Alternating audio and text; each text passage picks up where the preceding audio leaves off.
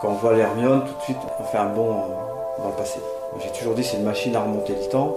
Les gens qui nous voient, ils voient le 18e.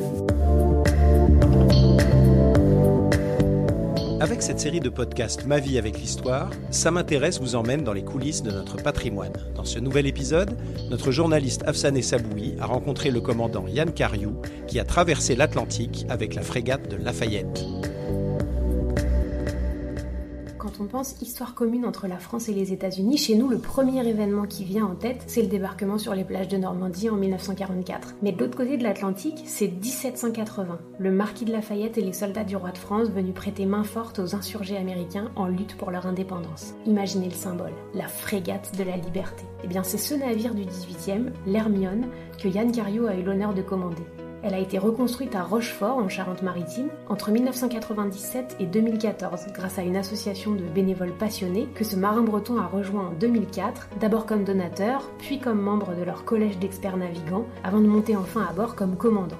Émotion intacte chaque minute sur pont, faire l'admiration sur le bateau. Quand je vois ce bateau en mer, quand je vois les performances, la perfection de la construction, comment il réagit au vent et tout. Je suis, en extase en permanence sur ceux qui ont construit ce bateau. Parce qu'ils ont pensé à tout, c'est une machine parfaite. J'en ai fait d'autres, moi je, navigue depuis plus de 40 ans, hein. euh, sur toutes les mers du monde et sur toutes sortes de bateaux. Là on est sur quelque chose de complètement différent. Quelqu'un qui fait du violon, vous lui donnez un Stradivarius, tout le temps qu'il joue, il va, il va être ému. Voilà, c'est pareil, c'est un Stradivarius, la perfection en matière de bateau. C'était une copie conforme. Euh, dans les moindres détails, par exemple pour la construction, pas seulement l'assemblage du navire, les, types de bois utilisés, l'assemblage des pièces de bois, les pigments, les peintures qui ornent le bateau.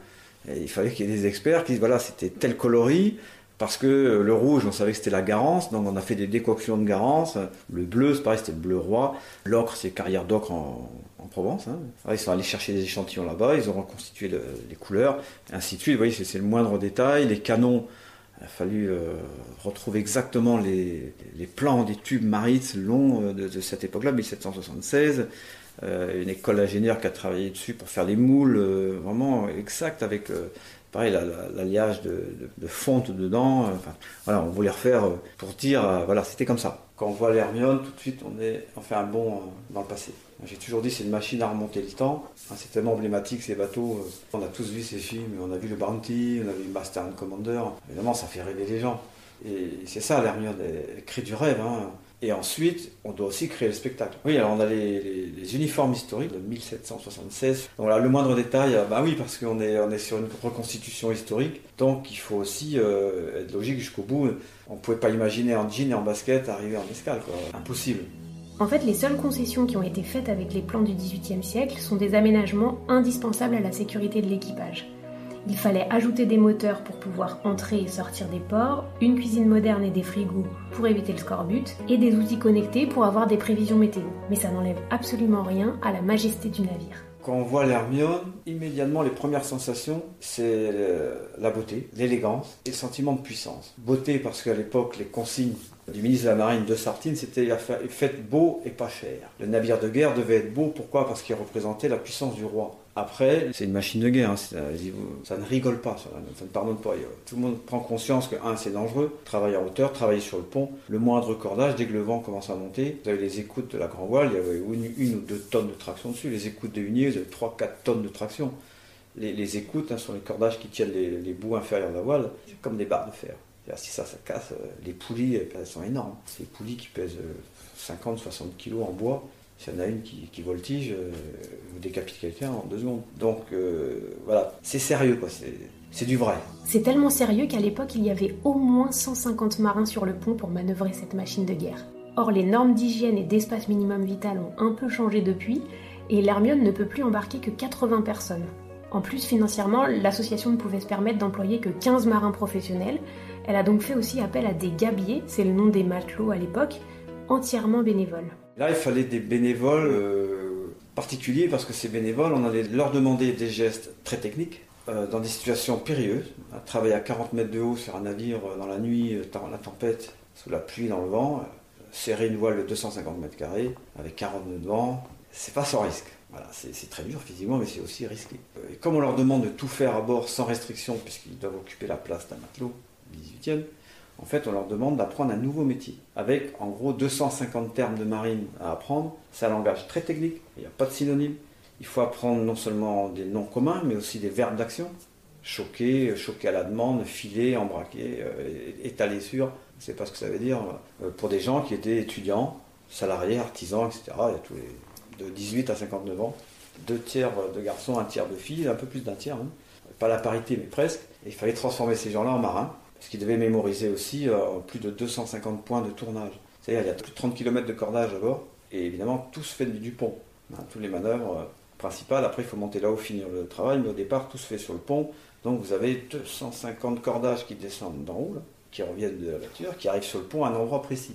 Et il n'y a pas d'étiquette dessus pour se rappeler ce que c'est, ni de couleur, ni rien du tout, parce que dans la nuit, de toute façon, on voit rien. Hein, c'est avec les mains. Donc, euh, ils ont dû apprendre ça par cœur. Donc, il y avait un gros travail personnel pour chaque gabier embarqué. Euh, L'Hermione, ça se mérite. Ça se mérite sacrément. Quand on est rentré, ceux qui ont fait le voyage en 2015 euh, avaient un niveau de marin professionnel. Ce voyage de 2015 dont parle Yann Cariou, c'est la traversée de l'Atlantique en hommage au voyage mythique de Lafayette et de ses hommes en 1780. Le 18 avril 2015, après 17 ans de travaux et des mois de formation pour l'équipage, enfin le majestueux trois-mâts prend la mer direction l'Amérique. J'étais vraiment euh, sidéré de voir l'engouement, la ferveur, euh, presque l'hystérie collective. Au départ l'île d'Aix, euh, bon, il y avait le président de la République à bord quand même. La côte était noire de monde, foule sur l'eau. première escale à Bordeaux, les rives de la, Gironde, noir de monde, partout, partout, des, milliers de gens qui, venaient voir le bateau, qui étaient vraiment fascinés. J'ai vu des gens mettre le pied à bord et pleurer. Hein. C'est que pour eux, il y avait derrière, il y avait toute cette histoire, cette 17 euh, ans de travaux, euh, avec peu de chances d'aboutir, un pari fou, contre toutes les logiques économiques et techniques. Vous vous rendez compte, quand on est revenu d'Amérique, à Rochefort, il y avait 120 000 personnes dans une ville qui compte 27 000 habitants. 120 000 personnes, c'était la folie. On avait l'impression d'avoir gagné la Coupe du Monde. Et euh, aux États-Unis, alors on s'est dit, bon, c'est franco-français, c'est peut-être un peu chauvin. Et puis, euh, quand on est arrivé aux États-Unis, on a retrouvé la même ferveur. On dit, bon sang, mais les Américains, ils sont pareils. Ils nous remerciaient sans arrêt. Je dis, merci de quoi? Vous avez reconstruit ce bateau, vous l'avez armé, vous avez euh, formé un équipage, vous avez traversé l'Atlantique, tout ça pour venir nous rappeler notre histoire. Alors pour eux, c'était extraordinaire. Et on a retrouvé ça partout. À New York, je me rappelle, il y avait 3h30 de queue pour visiter le bateau. Ah, ils étaient complètement transcendés aussi. Ils disaient, mais qu'est-ce que c'est que, ah, que les Français? Alors on a réussi à bluffer les Américains. Pour une fois, c'était bien. À la veille du 4 juillet, le jour de la fête nationale qui commémore l'indépendance des États-Unis, l'Hermione entre dans la baie de New York. Mais là, tout ne se passe pas vraiment comme prévu. C'était le rituel depuis qu'on était arrivé à, Norfolk, Yorktown, tout ça. Donc c'est dans chaque ville, on, en arrive, on, tire les 21 coups de canon pour saluer la ville. Mais on ne savait pas qu'il y avait une, loi à New York euh, locale euh, qui interdisait de tirer au canon depuis les attentats du, 11 septembre. Toute détonation est interdite, quelle qu'elle soit. Et le problème, c'est que donc on a tiré 11 euh, coups sur bâbord. Donc ça a résonné dans les, dans les immeubles, les, les gratte-ciels, imaginez la résonance là-dedans. Tiens, ça, on se trouvait que ça pétait bien, on était content, on était fiers de nous. Et puis comme après on était pris dans la manœuvre, on ne pouvait pas continuer à tirer tribord, on s'est accosté. Et une fois que les canons sont chargés, on ne peut plus les, enlever les munitions parce qu'elles sont on enlève les sécurités en fait. Donc il faut tirer. Donc euh, on ne savait pas nous voyait un type gesticuler sur le quai, mais bon, on était pris dans notre truc, on a, on a continué, on a retiré les, 10 coups de canon de tribord. Alors là, je crois que ça a fait euh, exploser le, responsable de la sécurité de New York, puisqu'en fait, on n'a pas compris, nous, dès, a commencé à tirer, euh, il y a un tas de gens qui ont téléphoné au maire de New York, enfin, dans les commissariats, signaler des détonations, donc ils pensaient que c'était des attentats, et tous les commissariats ont été submergés de coups de téléphone. Eux-mêmes ne savaient pas ce qui se passait, la police new-yorkaise n'avait pas. Ils n'étaient pas au courant de cette affaire, donc ils s'appelaient les uns entre les autres. Et puis finalement, euh, ils ont fini par appeler la mairie. Il y a un attentat quelque part, mais on ne sait pas où, il fallait prévenir le maire. Le maire a paniqué, il a appelé son service de sécurité, et son responsable de sécurité était en fait sur le quai de l'Hermione. C'était les deux Man in Black, quoi, avec euh, les micros, les machins, euh, les lunettes, pas, pas l'air content du tout. Et donc, dès qu'on a mis la coupée, ils sont montés à bord, et il m'a dit ouais, c'est qui le responsable du bateau? C'est moi. Il dit, vous savez que c'est interdit de tirer au canon dans le... Ah, j'ai dit, ah bon? Je dis, bah, écoutez, moi, je ne savais pas. Euh, si j'avais eu l'information, je n'aurais pas tiré, évidemment. Bref, il a fallu que j'écrive quand même, pas 100 fois, mais il a fallu que j'écrive à la main une lettre. Je m'engage, moi, Yann Cario, comme machin, à ne jamais plus tirer au canon dans New York. Ça, c'est américain. Si un jour je reviens avec un autre bateau et que je retire à nouveau, là, ils pourront me mettre en prison. C'est vrai que ça, a foutu de bazar en New York. Hein. C'était la panique. Mais hormis cet incident de parcours, Yann Cariou garde un souvenir impérissable de ce premier voyage à bord de l'Hermione. Pour la beauté du navire bien sûr, mais surtout pour l'aventure humaine. C'est indissociable. Le bateau est indissociable de son équipage et inversement un équipage sans bateau il n'y a rien. Il y a le bateau et l'ambiance qui est à bord est unique aussi. Parce qu'évidemment, quand vous mettez 80 passionnés euh, sur un bateau comme ça, imaginez ce qu'il y a au niveau de l'ambiance à bord. Et euh, même peut-être que le, volet humain est encore plus fort. On ne pensait pas qu'on pourrait encore recréer des choses comme ça, une telle solidarité entre les gens, une telle force. Euh, l'esprit d'équipe là il est énorme C'est, vraiment on est très soudés, il n'y a jamais de problème à bord. Tension il n'y en a pratiquement pas. C'est un bateau exigeant, il y a beaucoup de travail, c'est dur physiquement, c'est, pénible, c'est Hein, j'ai perdu 6 kilos dans le premier voyage. Bon, il voit qu'on est tous dans la même galère, hein, c'est le cas de le dire, on est tous à souffrir, euh, tout le monde a son niveau, il n'y a, aucun euh, personne à bord qui se repose, il n'y a pas de privilégié à bord, mais euh, la récompense est là pour tout le monde, les performances du navire, la beauté, les, couchers de soleil, ou des levées de soleil, ou la nuit quand vous avez le, gréement qui se balance dans, la voûte étoilée, là, vous êtes encore dans un film, vous pouvez rêver pendant quelques minutes. Pour continuer à rêver et faire rêver, l'Hermione a repris la mer, toujours avec Yann Cariou à la barre. Elle a mis le cap sur la Bretagne en 2016, sur la Méditerranée en 2018, et elle s'apprête à rallier les côtes normandes cet été pour y célébrer les 75 ans du débarquement. En fait, prendre la mer très régulièrement fait partie de l'entretien du navire.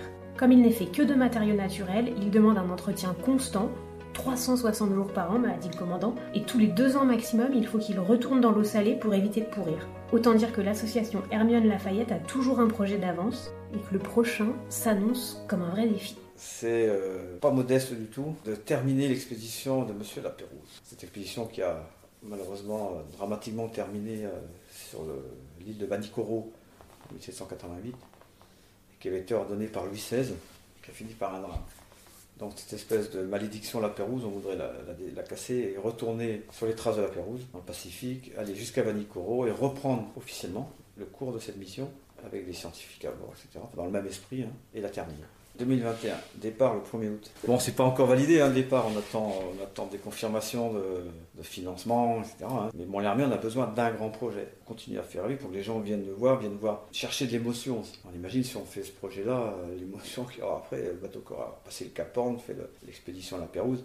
Bon, c'est sûr, ça, va être chargé d'émotions et d'aventures, euh, parce que là, c'est une grande aventure, euh, cette fois-ci mondiale, plus franco-américaine, euh, parce qu'on va être beaucoup dans, le Pacifique, dans l'Amérique du Sud, l'Australie, l'océan Indien, l'Afrique du Sud, enfin, le Brésil. en plus, on va naviguer avec l'Endeavour normalement, la fameuse réplique australienne, qui est le pendant de Hermione, euh, bateau de James Cook, pour faire une partie du voyage avec nous, au moins dans la partie Pacifique. Voilà, c'est des symboles, c'est plein de choses positives, et un truc comme ça, on le fait une fois dans sa vie et encore. Hein.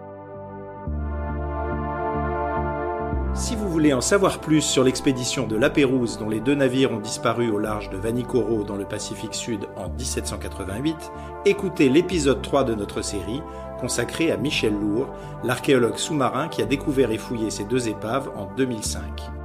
Merci de nous avoir écoutés, n'hésitez pas à recommander ce podcast autour de vous et à le noter sur les plateformes dédiées.